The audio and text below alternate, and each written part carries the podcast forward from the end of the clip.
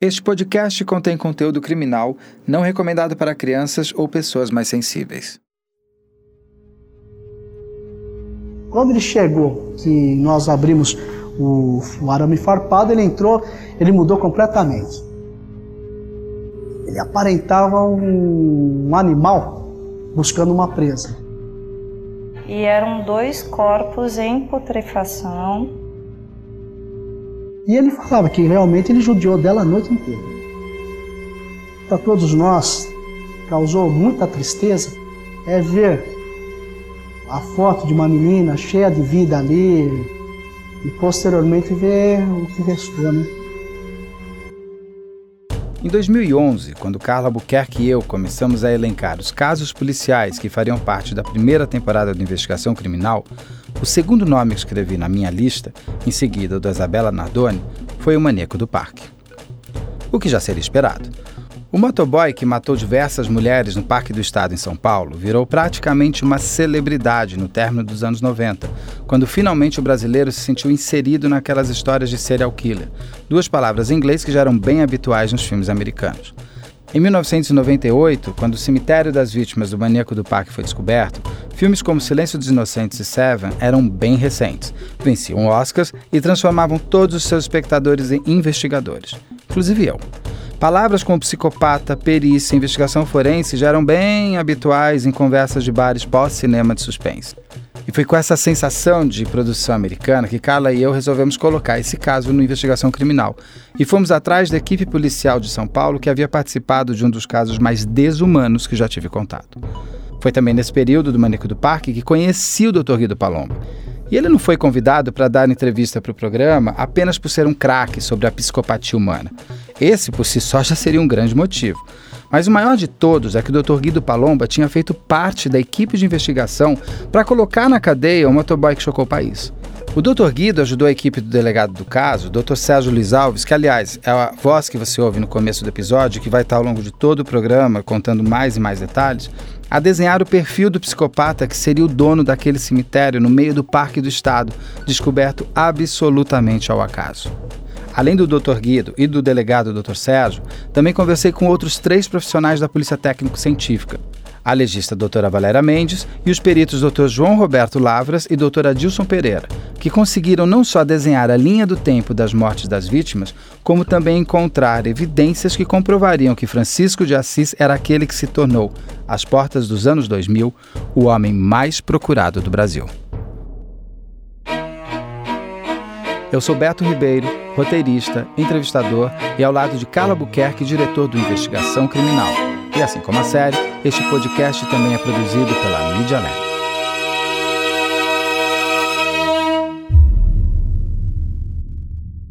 Foi no segundo semestre de 98. Esse é o Dr. Sérgio Luiz Alves, o delegado do caso. Quando eu fui convocado pelo nosso diretor para que retornasse visto a detecção de um indivíduo que estava matando na região do Parque do Estado, um serial killer. Eu era o delegado responsável por uma parcela daquela região.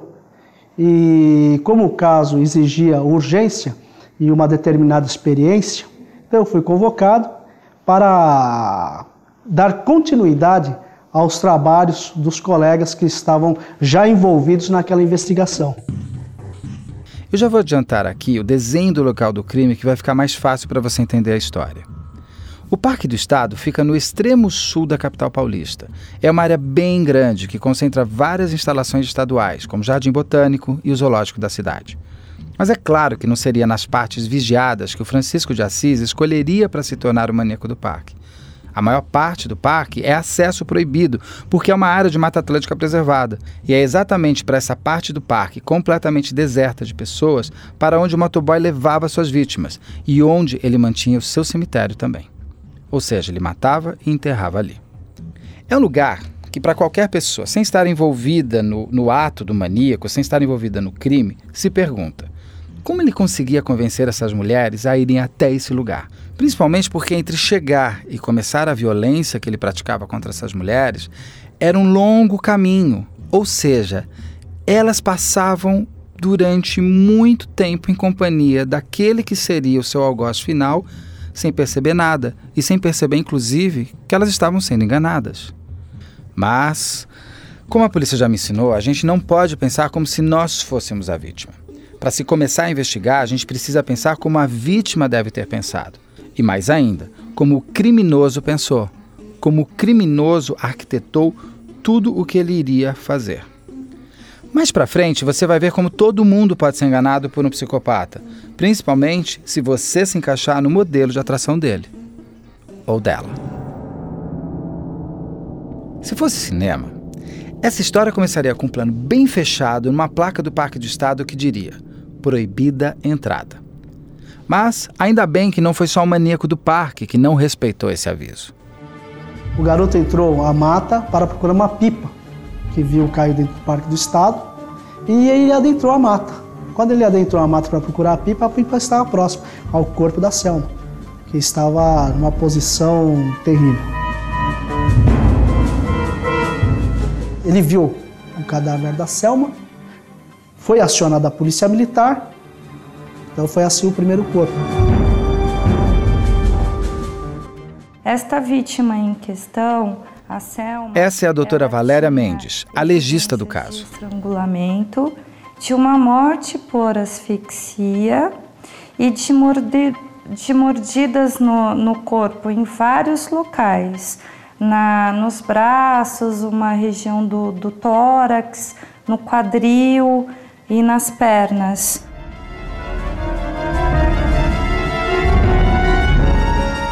O segundo corpo, cerca de dois dias após, um senhor que havia armado arapucas ali no Parque do Estado, querendo capturar passarinhos. Foi quando ele foi pegar uma dessas arapucas, ele sentiu um, um cheiro forte e resolveu vasculhar, é, e averiguar. E lá encontrou os outros dois corpos.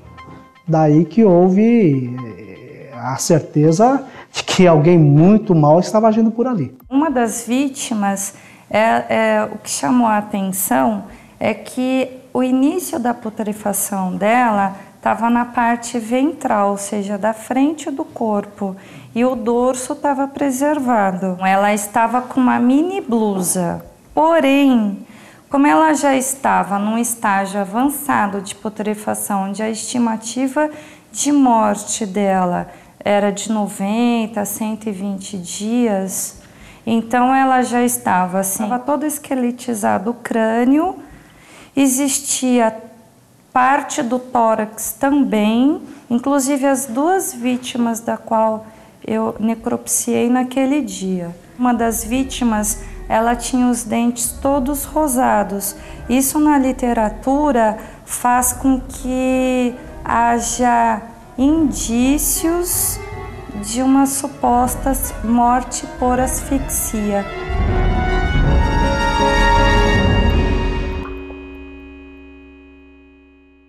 Quando o caso foi divulgado pela imprensa, afinal não é todo dia que mais de uma dezena de cadáveres é descoberto, a polícia toma conhecimento que não havia apenas vítimas mortas daquele que já estava sendo chamado de maníaco do parque. Não. O homem por trás de toda essa história macabra também tinha deixado um grande legado de mulheres que ele tinha levado para aquele lugar, que foram violentadas, mas que tiveram a sorte, se é que é essa palavra sendo empregada aqui, de não perderem a vida. A gente vai entender mais para frente as etapas pelas quais um psicopata passa até se tornar de fato um serial killer. Quais as etapas que ele vive antes de ele começar a matar de fato. E vale um aviso aqui: todo serial killer é um psicopata, mas nem todo psicopata é um serial killer. Mas esse é um outro podcast que em breve a gente vai estrear, porque você mesmo aí não imagina quantos psicopatas vivem perto de você. E você também não faz ideia que essas pessoas são psicopatas. Vamos nos ater aqui ao serial killer do Parque do Estado de São Paulo, o nosso maníaco do parque. Vamos voltar aqui para a lista das mulheres que conseguiram ficar vivas, porque essas mulheres foram fundamentais para a investigação. Foram elas que conseguiram fazer a polícia chegar à identidade do assassino. Afinal, essas mulheres, mais do que ninguém, saberiam dizer como era o rosto por trás do monstro. Então fizemos um, um quadro, um grande quadro com o mapeamento da região e ali começamos a pontuar os locais do encontro dos corpos e bem como dos ataques às vítimas que sobreviveram. E as vítimas que sobreviveram deram uma descrição de como seria esse indivíduo. Eu acho que o preponderante na, para a investigação foi uma, a prima de uma das vítimas. A prima, antes de desaparecer, efetuou um telefonema a ela na estação Jabaquara do metrô.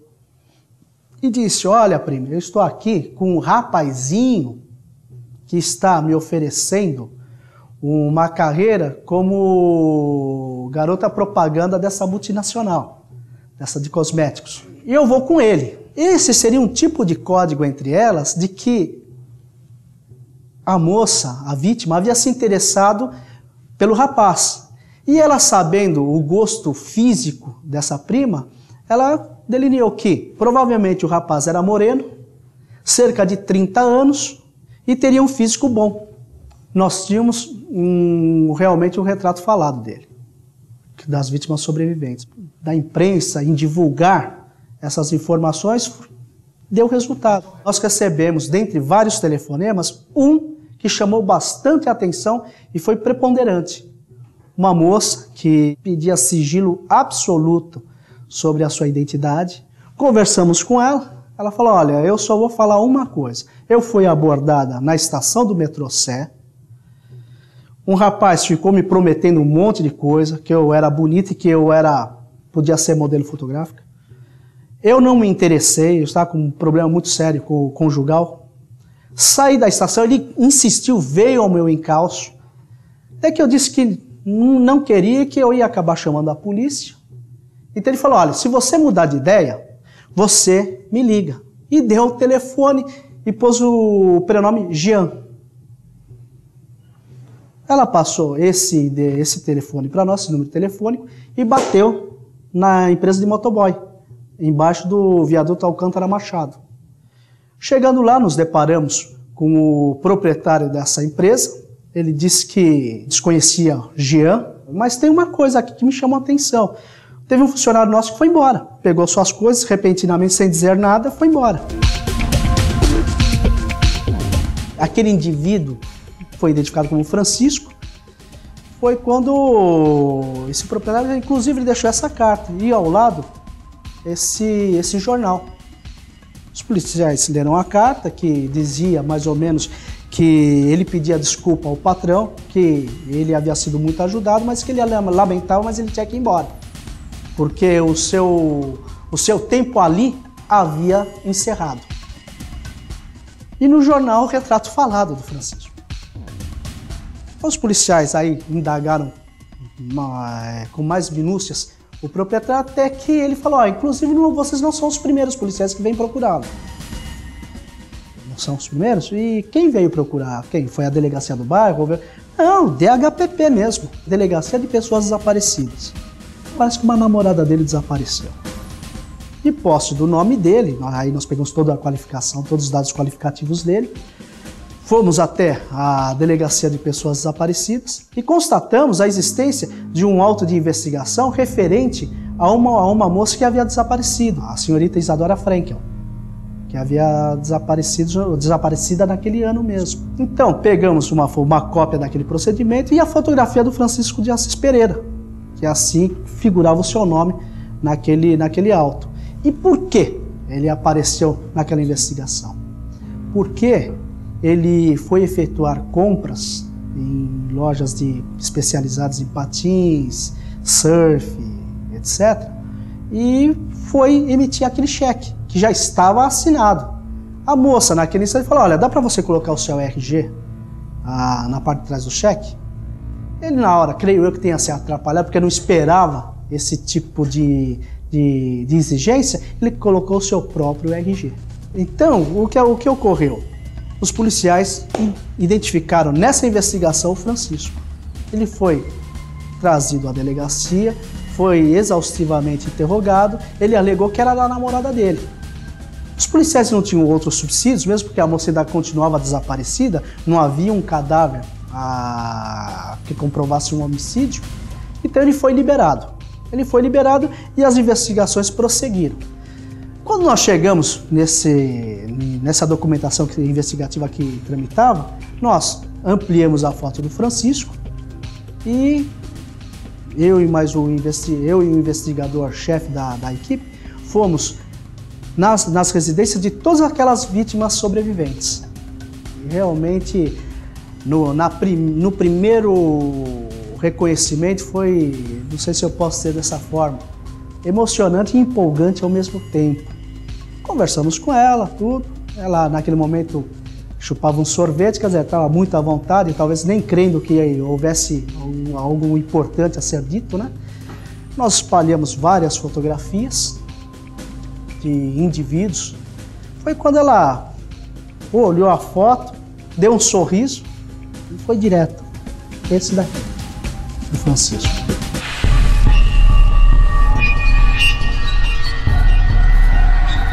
Nós já sabíamos que ele era suspeito no desaparecimento de Isadora Frankel.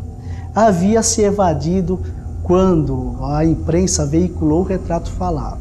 Aquela carta que era comprometedora, fazendo a ligação de tudo isso.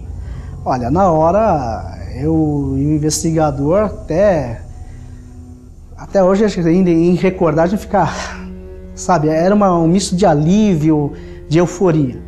Mas bem passada essa euforia inicial, fizemos a intimação a ela, ó, amanhã, por gentileza, se, se possível hoje, vá até o DHPP. Ela disse que só tinha condições no dia seguinte. Daí fomos a Diadema e assim por diante. Todas as vítimas sobreviventes reconheceram o Francisco. Decorrer também dessas investigações é que o proprietário da empresa entra em contato no meu telefone. Fala, oh, Sérgio, dá para você passar aqui na empresa? Chegando lá, ele mostrou um vaso sanitário quebrado. Mas que tem um vaso sanitário quebrado? Fala, não, o problema é o que tinha nele. Havia um fragmento de osso bovino, de costela de, de, de bovina, e havia um documento, uma carteira de identidade ali. Para nossa surpresa, estava ali a carteira de identidade da Selma, a última vítima, Francisco. O país inteiro se mobilizou nessa procura, mas o Francisco não era encontrado. A polícia já sabia a identidade do assassino, que tinha nome de santo e alma de demônio. Pegá-lo era agora o maior desejo de todos os envolvidos na investigação, e era também a torcida de todo o país que acompanhava esse caso diariamente. Como já falei antes, a gente precisa entender o psicopata pela cabeça dele e não pelo nosso raciocínio, que digamos de gente normal. Para isso, o delegado do caso, Dr. Sérgio, pediu ajuda para o Dr. Guido Palomba, um dos principais psiquiatras forenses do Brasil, que você já conhece pela investigação criminal. O Dr. Guido entra no caso do maníaco do parque para construir o desenho de personalidade do Francisco, fazendo com que a polícia conseguisse assim se antecipar aos movimentos dele. Para onde ele teria fugido? Como fazer um serial killer assumir seu crime e contar não só aquilo que a polícia já tinha descoberto, mas principalmente o que ainda estava enterrado? Quantas vítimas ainda existiam? Quem seria, afinal, o Francisco de Assis Pereira? Nós nos reunimos, que foi um muito prazer para mim, e com algumas características. Esse, como você já deve saber, é, é o Dr. Guido Palomba. socioculturais do, do maníaco, entendeu? Para que nós pudéssemos, é, digamos, juntos traçar um, um, algumas possibilidades e afastar outras de onde ele poderia estar, porque ele estava sumido. Francisco era uma pessoa que conseguia chamar para si a atenção, que gostava de chamar a atenção. Era um exímio patinador, fazia verdadeiros shows de patinação no Parque do Ibirapuera, não só lá, mas em todas as localidades por qual passou, tanto que tinha o um apelido de Chico Estrela. É, trabalhava como motoboy, tinha praticamente uma vida normal, era bastante querido pelas pessoas que o rodeavam, tanto na empresa de, de motoboy como no parque. Filho caçula de pais simples, sendo o pai pescador. Viveu a sua infância na, na cidade de Guaraci, interior de São Paulo, é, pescando com o pai, fazendo pequenos trabalhos aqui, ali, ali e acolá, com o intuito de, de conseguir algum dinheiro. Uma pessoa de vida normal, como qualquer brasileiro, de vida vai, sacrificada, tem que pegar sua condução para trabalho, não, não demonstrava qualquer problema. O psicopata é aquele indivíduo que não é nem doente mental e nem normal mentalmente. O doente mental é muito fácil de ser reconhecido, porque ele delira, ele alucina, ele tem um comportamento muito estranho, que chama a atenção das pessoas, às vezes um comportamento até bizarro, que, que chama atenção e, e ele é reconhecido como uma pessoa estranha. Agora, o psicopata, como não tem essas características de delírios, de alucinações, desse comportamento estranho é, que as pessoas notam com facilidade, esse indivíduo ele tem um comportamento social como se fosse um indivíduo normal mentalmente. Só que ele não é, porque ele tem determinado tipo de comportamento, determinado tipo de ato, que este ato que ele pratica são atos que os indivíduos normais não praticam. Só que em algumas oportunidades, oportunidades chegou a demonstrar um, uma certa violência, como o relato do, do proprietário da empresa, em que um indivíduo foi fazendo uma brincadeira com ele a respeito de homossexualidade, ele acabou espancando violentamente o sujeito. O psicopata tem sinônimos que eu acho até melhor. Eu gosto de chamá-los de condutopatas, porque a patologia, a deformidade, a pateia, a patologia, ela está na conduta. Portanto, isso, a, o, o termo condutopata mostra que é um indivíduo que tem uma conduta comprometida.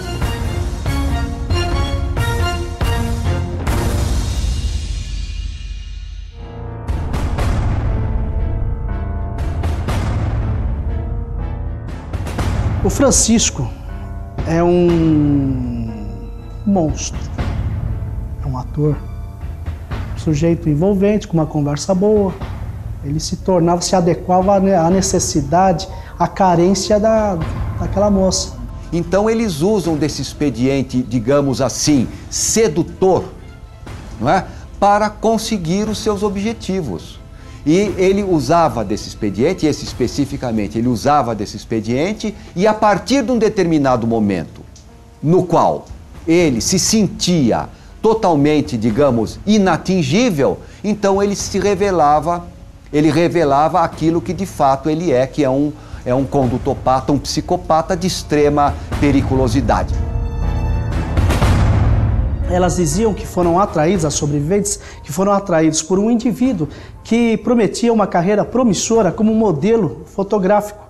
E dizia que inicialmente elas iriam fazer um trabalho junto a uma multinacional de cosméticos. E ali, levadas ao Parque do Estado, foram violentadas brutalmente. Ele era tão cruel que mexia com, com o lado mais íntimo das pessoas, né? que é o, o querer ser, né? a vaidade. O psicopata é um indivíduo altamente egoísta. Ele não tem, ele não pensa no próximo. O psicopata, ele não, ele não tem, por exemplo, quando ele mata uma pessoa, ele não tem ressonância afetiva. O que interessa para o psicopata é a satisfação pessoal. Ele relatava que quando ele acordava da, com aquela vontade, não havia 15, 15 dias ou o que fosse. Ele acordava com a vontade, ele ou talvez vontade sexual, coisa assim, ele acordava com aquele com aquela predisposição. Então não tinha série de 5 em 5 dias, 10 em 10 dias, de mês em mês. Acordar com a predisposição, ele ia e tentava, e se conseguisse atrair a vítima, uma vítima, ele a matava. O serial killer propriamente dito é aquele que mata da, de maneira semelhante, mas com espaços de tempo.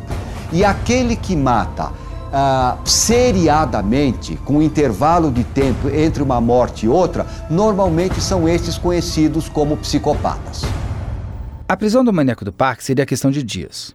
Poucas vezes todas as polícias do Brasil se uniram tanto em torno de um único procurado. Dificilmente o Francisco conseguiria passar pelas fronteiras do país, não só porque ele não tinha condições financeiras, mas porque, de fato, seu rosto já estava na lembrança de qualquer brasileiro da época. Nenhuma identidade falsa faria ele passar pela Polícia Federal nos aeroportos, nos portos ou em qualquer barreira terrestre. E foi o que aconteceu. Num belo dia, a imprensa entra em plantão urgente, e eu lembro desse plantão urgente, e anuncia que o maníaco do parque tinha sido encontrado, mas bem, bem longe do cemitério das suas vítimas.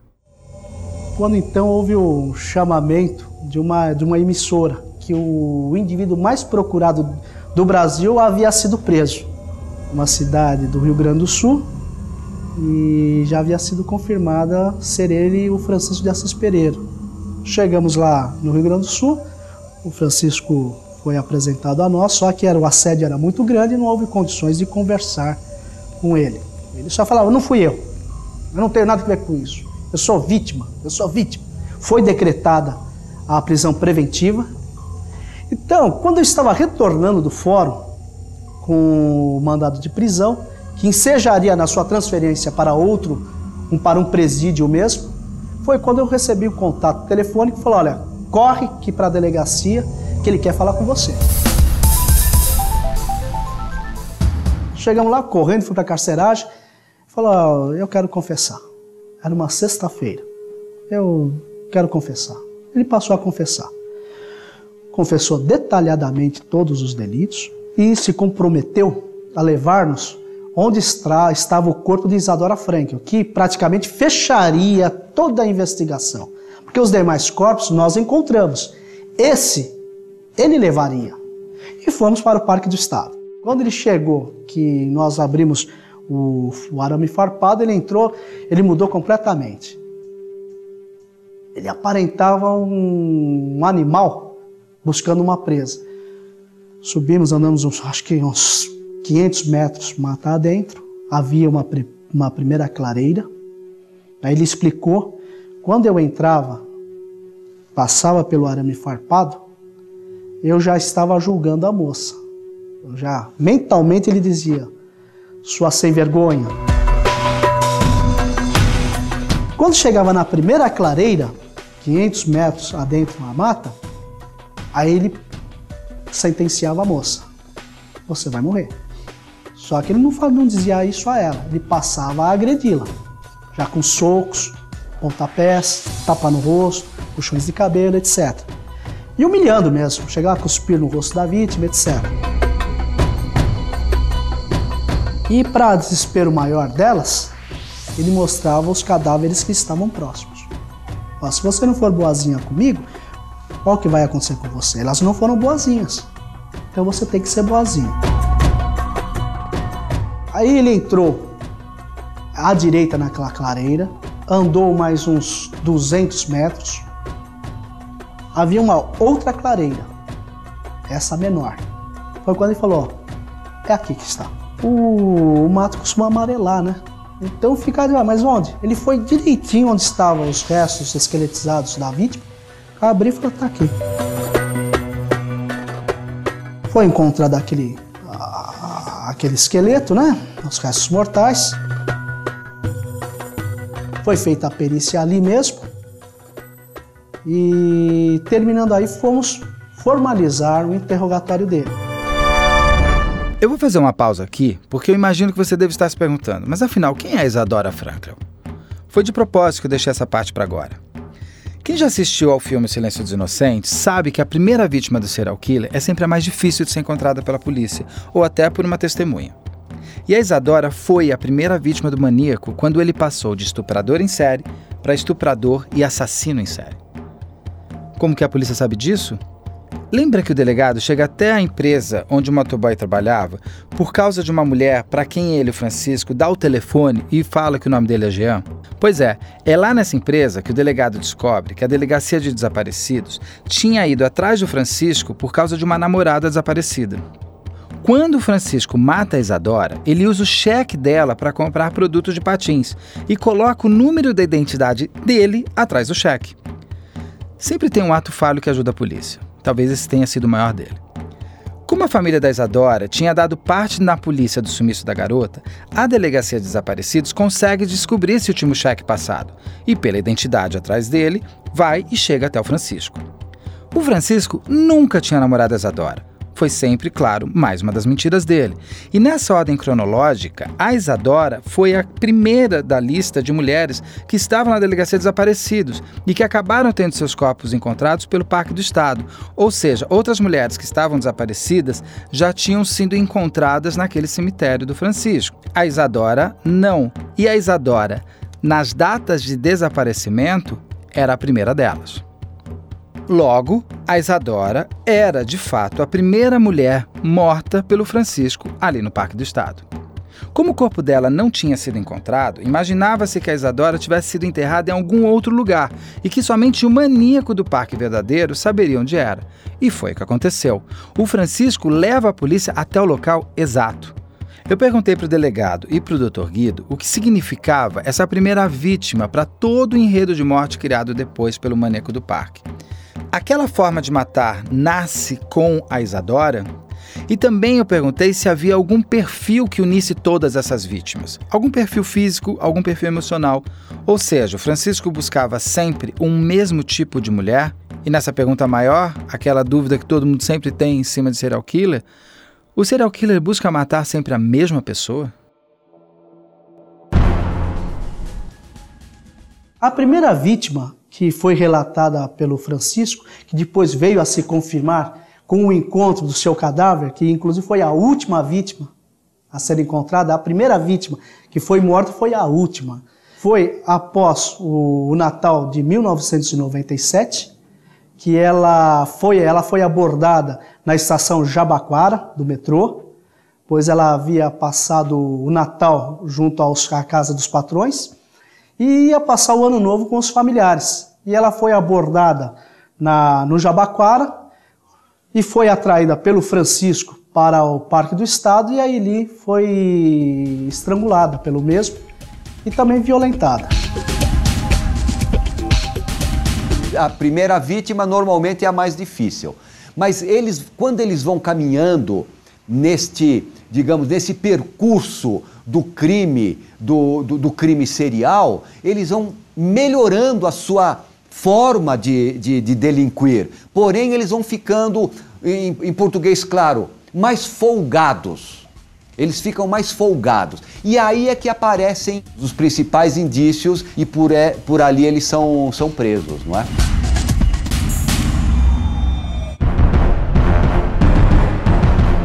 Essas vítimas sobreviventes, as descrições as mesmas das vítimas que foram identificadas, que no caso da Selma, que foi a primeira a ser identificada. No, nós chegamos a colocar as fotos das sobreviventes e das que haviam sido mortas, todas tinham eram semelhantes entre si. Eram moças de cabelos longos, algumas encaracolados mais longos, é, morenas, claras ou pardas, e com corpos é, voluptuosos. Todo psicopata, serial killer, ele tem um determinado padrão de comportamento.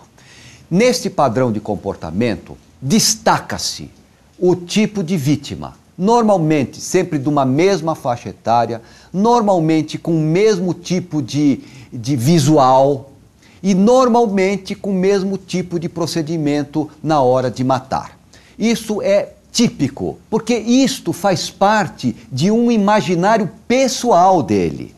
Isso faz parte de uma vivência pessoal dele, ligada a algum tipo de desejo. Então, quando ele fez a descrição dessa ex-namorada, essa descrição era fiel à descrição das vítimas, tanto as sobreviventes como as mortas que haviam sido identificadas. Então, encontramos aí o nascedouro dessa revolta dele, dessa perversidade dele. Talvez ele maltratando essas moças, humilhando, seria uma maneira de punir essa primeira namorada.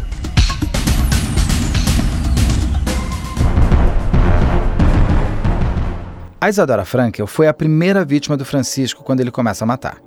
Isso a gente já sabe. E vamos dizer aqui a matar no Parque do Estado de São Paulo, não se sabe ao certo 100% da lista de crimes que o Francisco tenha feito ao longo da vida. O que se conhece, de fato, é o percurso de ele, Francisco, como maníaco do Parque do Estado de São Paulo. O que ele pode ter feito antes? Só suas vítimas, se existirem, conseguiriam falar. Com a Isadora, ele começa a fase de assassino em série, deixa aquela fase de estuprador em série e passa a também matar. Isso é comum na biografia de qualquer serial killer. Antes de matar, ele tem formas de agir para ir se habituando com o prazer mórbido de maltratar, estuprar, violentar, até conseguir colocar em prática todos os seus desejos mais sombrios. E o Francisco passou também por todas essas fases. O indivíduo perverso, psicopata, ele obedece um ciclo de atuação. Ele chega no lugar, ele observa, ele conhece o lugar, passa a admirar os seus alvos, aí ele passa a agir. Ele age não matando, inicialmente. E depois ele entra no ciclo de matar. Passa a matar, matar, matar, matar. Então, há relatos de ataques de 1996. Ele não estava no ciclo da morte.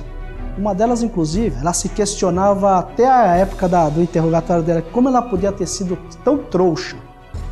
Ela se, olha no espelho, se olhava no espelho e falava, como eu fui tão, ser tão trouxa? O Francisco a encontrou na fila do cartório, passou uma conversa nela, foi até a estação Jabaquara do metrô, pegou o metrô, foi até lá, ele estava aguardando. Chegou até lá, eu vou nessa van, você demorou, eu tava com a equipe toda, tinha uma van aqui esperando você. Você demorou para chegar, ela foi mandar, você que sabe. Se você quiser vir, você vem na minha moto. Foi até o, o a Imigrantes, desceu da moto, ele pegou, vamos lá que olha, eles vão passar aqui de volta. Que eles já fizeram a tomada aqui, agora eles vão fazer do outro lado, mas eu vou pedir para eles virem aqui te buscar. Vamos lá comigo, atravessar a imigrantes, foram lá no telefone, fingiu que ligou falou, voltaram e falaram, vamos fazer assim, vamos fazer um ensaio? Porque vai ser assim na floresta. Vamos fazer um ensaio? Falou, você trouxe um biquíni, trouxe também é, um, um, calção de, de cotton? Aí eu trouxe, está aqui. Ah, vamos entrar. Entrou. Chegou lá e ele falou, olha, vamos fazer o seguinte. Você pega esse seu calção, fala a marca de uma, de uma, uma empresa, Lycra é tal. Fez por três e na terceira ele socou-lhe a cara. Deu-lhe um soco que achou até que havia arrebentado o nariz, que dada a violência começou já a sangrar. Ele já continuou batendo nela, bateu, bateu, bateu bastante no rosto dela. Vasculhou na bolsa dela, veio uma tesoura. Essa tesoura foi usada como arma. Ó, já matei um monte de mulher, se você não for boazinha, você vai morrer, tal, tal, tal, tal. Ela foi obrigada a fazer relações com ele. E aí ele amarrou o próprio cordão do, da, da, da, bolsa dela, certo? E falou: agora você vai contar de um até dois mil. Se você sair antes e eu estiver aqui fora, aí eu vou te matar. Aí eu vou te judiar mais ainda e você vai morrer. Tá? Pergunta: você contou? Pô, ela falou que se mandasse contar até 10 mil, ela contava e realmente só saiu quando chegou no 2000. Ela saiu completamente despida, se jogou na frente dos carros, alguns carros desviaram, acharam que era louca. Até que passou um ônibus, aí o ônibus parou. Pô, o que está acontecendo? O, o, motorista, é, era uma época meio fria, pôs uma jaqueta nela e levou-a para a delegacia mais próxima, que no caso foi levada até Diadema. Agora você vai entender como que o maníaco agia quando ele já tinha atingido a sua segunda e pior fase como psicopata a quando ele começa de fato a matar. Foi o caso de uma garota, uma das, daquelas duas que foram encontradas pelo COI. Tratava-se de uma moça de 16 anos, fazia parte do movimento punk. Ele a encontrou de frente a uma galeria de onde vendiam discos, músicas, na época CDs, de, de rock, e ele percebeu aquela garota. Ele se aproximou dela, passou aquela cantada agradável. Ela, infelizmente, acabou acompanhando-o. Chegando naquela clareira, ele passou a, a espancá-la violentamente, batia muito no rosto dela, só que era muito tarde e acabou anoitecendo. E o Francisco se perdeu. Então essa moça ficou a noite inteirinha com o Francisco. E ele falava que realmente ele judiou dela a noite inteira. Quando ele passou a violentá-la, ela caiu, ele tirou o cardaço do coturninho dela e amarrou no pescoço. Então ele ficou a noite inteira andando com ela, como se prende um, um cão, um, um cachorro, a noite inteira segurando-a pelo pescoço com aquele cordão, até que acabou se encontrando no, na parte que ele conhecia, mostrou todos aqueles cadáveres. A moça não falava nada, até ele dizia: Não, ela estava quietinha. Ela chorava, tudo, mas quando eu cheguei em uma parte que eu mostrei que só tinha um cadáver, ela olhou para mim, tá? ela falou: Olha, posso te pedir uma coisa? Oh, não bate mais no meu rosto. Oh, faz o que você tem que fazer, mas não bate no meu rosto, deixa o meu rosto assim. Fala, tudo bem.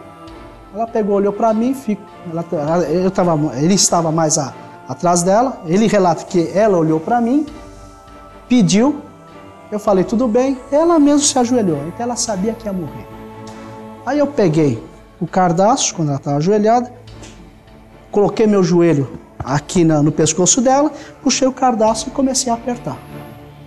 Pô, mas aí apertando, apertando, apertando, até que ela caiu no chão. Ela não deu um grito, não deu nada, aí eu percebi que ela estava morta. Eu tirei a roupa dela, aí fiquei com ela lá, tudo, etc. No dia seguinte voltei. E sabe que, pelo menos, para todos nós, causou muita tristeza é ver a foto de uma menina cheia de vida ali e posteriormente ver o que restou, né? Desde a primeira vez que eu li a pesquisa desse caso, passando pelas entrevistas, pela edição e agora por este podcast do Maníaco do Parque, eu sempre fico com a mesma inquietação. Como que esse homem conseguiu enganar tantas e todas essas mulheres? O Francisco tinha um modo de agir que, para quem trabalha na área de TV e cinema, beira um roteiro meio absurdo. Olha só, ele carregava pendurado no pescoço uma câmera fotográfica, ainda daquelas de filme, mas bem longe de parecer uma câmera profissional. Aí ele chegava até as suas vítimas no metrô com uma promessa de elas virarem uma estrela de comercial. Só que para elas virarem uma estrela de comercial, elas teriam que passar por uma sessão de fotos, feitas por ele. Afinal de contas, ele carregava uma câmera pendurada no pescoço. Logo, ele seria o quê? O fotógrafo. A essas mulheres, já convencidas que seria uma estrela de comercial, que ele era uma pessoa dessa área de publicidade, que elas passariam por uma sessão de fotos. Seguiam ele até uma motocicleta que ele tinha estacionada na região de Abaquara, na zona sul de São Paulo, ali perto do metrô. Quando chegavam nessa moto, elas subiam na garupa. Só que um detalhe, a moto tinha também aqueles baús na parte de trás, aqueles bem de moto de motoboy, deixando pouco espaço entre ela e o Francisco. Ou seja, naquele primeiro momento ela já ia bem próxima, bem agarrada a ele. O Francisco e a vítima da vez seguiam nesse desconforto em cima da moto por pelo menos 30 minutos até chegar ao Parque do Estado. Quando chegavam ali no Parque do Estado, lembra que tinha uma placa escrita proibida a entrada? Pois é, mesmo com essa placa, eles passavam por um buraco na cerca, entravam numa mata fechada, ficando sempre distante de qualquer possibilidade de qualquer grito de socorro ser ouvido. Eles iam caminhando, caminhando, até a hora que ele começariam todas as violências, depois o estupro, e até chegar à morte. Assim como eu, o delegado Dr. Sérgio também tinha essa curiosidade. Como que o Francisco conseguia convencer suas vítimas sem que elas percebessem que estavam indo para os seus últimos momentos de vida? O Dr. Sérgio conseguiu a resposta. E ele conseguiu essa resposta diretamente com o maníaco do parque. Eu falou, ô Francisco, pô, meu irmão, explica isso daí pra mim, vai, meu. Porra, você é um cara desse jeito, uma moça bonita, né? Explica qual que é o segredo aí. Fala, ah, doutor, é o seguinte, eu ficava andando no metrô, Jabaquara, Santana, Jabaquara, Santana, Jabaquara, Santana. Mulher é fácil de saber quando ela está com um problema. Ela fica de cabecinha baixa. Eu tô no metrô, olhava cabeça baixa e me agradava, se ela fosse bonita, me agradava, eu já chegava junto. Começava a conversar. Ela achava que eu estava dando informações, mas na verdade eu estava tirando informações. Falei, como assim? Doutor, eu estou lá falando um monte de coisa que não tem nada a ver. Aí eu percebo que ela gosta de automobilismo, eu viro o Ayrton Senna. Se ela gostar de avião, eu viro o piloto de, de avião. Se ela gostar do, de, de televisão, eu viro o Tarcísio Meira. E daí eu vou, por diante eu levo embora. Falar, então foi assim que você levou a todos? Falei, não, foi assim mesmo. No dia da transferência do Francisco, havia um clamor público muito grande. As pessoas gritavam: mata, mata, mata, mata. É, é, é. Muita gente na frente do prédio. Nesse interim, o Francisco, ele pediu para fumar. Soltamos uma algema dele, tá fumando. Nesse momento, chegou uma moça, quis conversar com o Francisco. Insistia, insistia. Eu fui perguntar ao Francisco, ele estava meio ah, fumando, dessa forma mesmo. Falei, Francisco, tem uma moça assim, ah, ela está aí. Deixa eu só terminar o cigarro, por favor. Terminou? Falei, Pode mandar ela entrar, que ela já havia sido revistada. Falou, não, não, só um momento. Olha, não só eu vi essa transformação, todos os policiais que estavam em volta viram essa transformação do Francisco. Ele forte, ele foi diminuindo, diminuindo, tal. Parece até que foi ficando mais claro. Agora pode mandar ela entrar. A moça entrou muito nervosa. Por que você fez isso? Você ia me matar também? Tudo. O Francisco olhou para ela e falou: Olha, era uma força que fazia com que eu fizesse isso. Desculpa, eu quero que você me perdoe. Começou a falar com ela. Olha, para isso em resumo, ao final da conversa a moça estava chorando, pediu se nós permitimos que ele desse um beijo na testa dele. Perfeito. Ela abraçou, deu um beijo na testa dele, no rosto dele. Ela se despediu chorando, saiu chorando de lá. Aí, em seguida, ele estava com baixo, ele pediu mais um cigarro. Foi dado o cigarro e ele voltou ao normal. Eu vou parar mais uma vez para contar para você em detalhes os últimos caminhos das vítimas do maníaco do parque, até para que as entrevistas dos peritos que vêm a seguir façam ainda mais sentido para você. Quando Francisco chegava no Parque do Estado, as mulheres ainda estavam sob efeito de seu charme e também ainda um pouco alucinadas no sonho de serem uma modelo famosa. Com certeza, elas imaginavam onde morariam, as roupas que usariam, as festas que frequentariam. A selfie estava longe de existir, mas elas mandariam fotos autografadas para os seus fãs.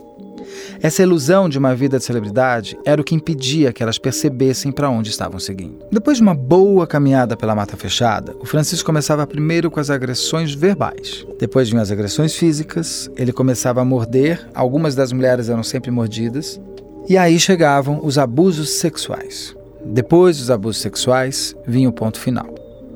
Ponto final naquele sonho de celebridade, naquele sonho de modelo de capa de revista, naquela revista que nunca, jamais chegaria às bancas de jornal. Quando Francisco termina de exercer o pior que tinha escondido por trás do motoboy sorridente, o maníaco deixava as mulheres em posições sexuais como bonecas sem história. Ele voltava durante vários e vários dias seguidos para ver a sua obra de arte. E para, mais uma vez, abusar dos cadáveres das suas vítimas. Sim, além de humilhar, violentar, machucar e matar aquelas mulheres, o Francisco gostava de ter relações com os corpos delas já sem vida. A necrofilia era mais um de seus segredos. O outro segredo, ainda mais aterrorizador, era o canibalismo.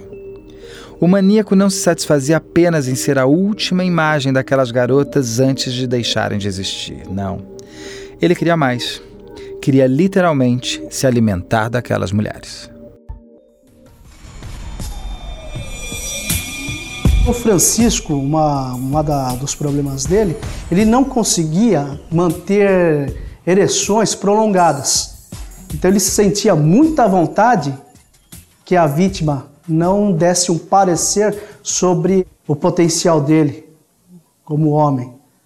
Então ele primeiro as matava e só aí conseguia obter prazer. Será que essa essa pessoa ela tinha ereção? Porque não foi encontrado vestígios de espermatozoide. Então, será que ele conseguia estuprá-las pós-morte, mesmo assim? Será? A necrofilia é um dos mais deturpados distúrbios do instinto sexual. A necrofilia é um extremo do, do, do comportamento anormal sexual. Eu acho que a necrofilia ela é a síntese de, de toda a, a deformidade sexual que pode existir, porque na verdade é, um, é, um, é você ter um ato sexual com um indivíduo, uma pessoa, enfim, já falecida e ainda ter prazer com isso. Houve relatos, inclusive por parte dele mesmo, que após ter matado a sua vítima, ele ficou horas e horas beijando-a. Ele contou algo que para ele, quando estava sendo interrogado, a gente notava que ele estava sentindo prazer naquele momento. Ele dizia que a vítima estava despida, ele havia é, salivado bastante o corpo dela. Era uma noite de lua cheia, era uma clareira. Ele olhou numa certa distância e viu que seu, seu corpo reluzia ante a lua cheia. Inclusive, ele disse que ele matou a moça, no dia seguinte ele voltava. Ficava mais uns momentos beijando o cadáver. Até que, quando entrava em decomposição, ele abandonava, porque não tinha mais condições. As marcas de suas mordidas foram mais uma fonte de provas para certificar que Francisco era mesmo o maníaco do parque. Nós encontramos em uma das vítimas. Esse é o perito Dr. João Roberto Lavras. Nós ampliamos essas fotografias e nós conseguimos perceber é, marcas de mordida na pele da, de uma das vítimas. Por sorte, na época, é, o encontro desse cadáver permitiu que essas evidências ainda estivessem presentes e foi realizado um molde do sinal da mordida da, e, e no, no caso do suposto assassino, né, que era o Francisco, aí foi realizado também um mapeamento dentário e ali feito um confronto através de técnicas nós observamos que as marcas de mordidas foram feitas em vida, porque nós observamos em volta das marcações dos dentes, ali na produção da pele, você observava áreas equimóticas, né?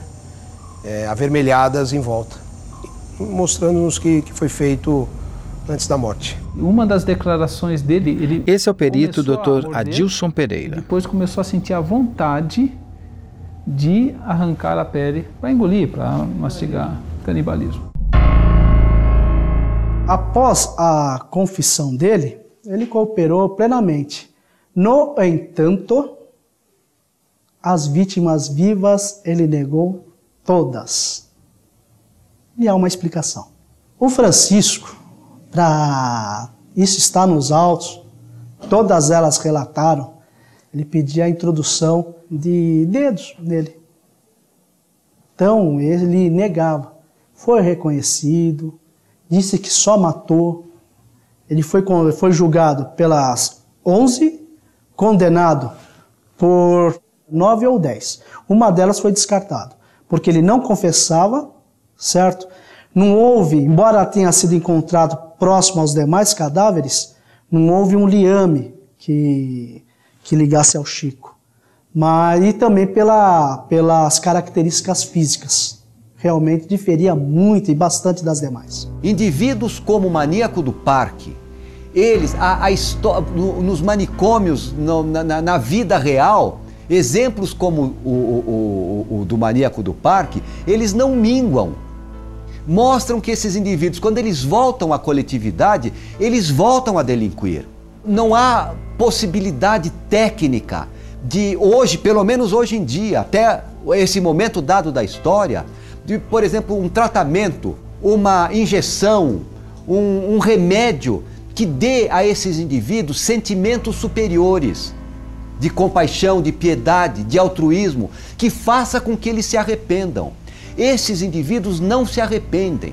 E pessoas que não se arrependem, elas não têm capacidade de, vamos chamar assim, digerir o crime, a gravidade do crime que eles praticaram. Portanto, eles, quando ultrapassaram uma determinada linha, e o maníaco do parque ultrapassou, eles não voltam mais a ser indivíduos recuperáveis para a sociedade, infelizmente. Em medicina existem doenças incuráveis, infelizmente. E esses indivíduos criminosos dessa natureza, eles são irrecuperáveis para a sociedade. Uma vez que foi declarada a semi-imputabilidade dele, a possibilidade de ser posto em liberdade daqui a uns anos, né? Já se passaram 10, em 2008.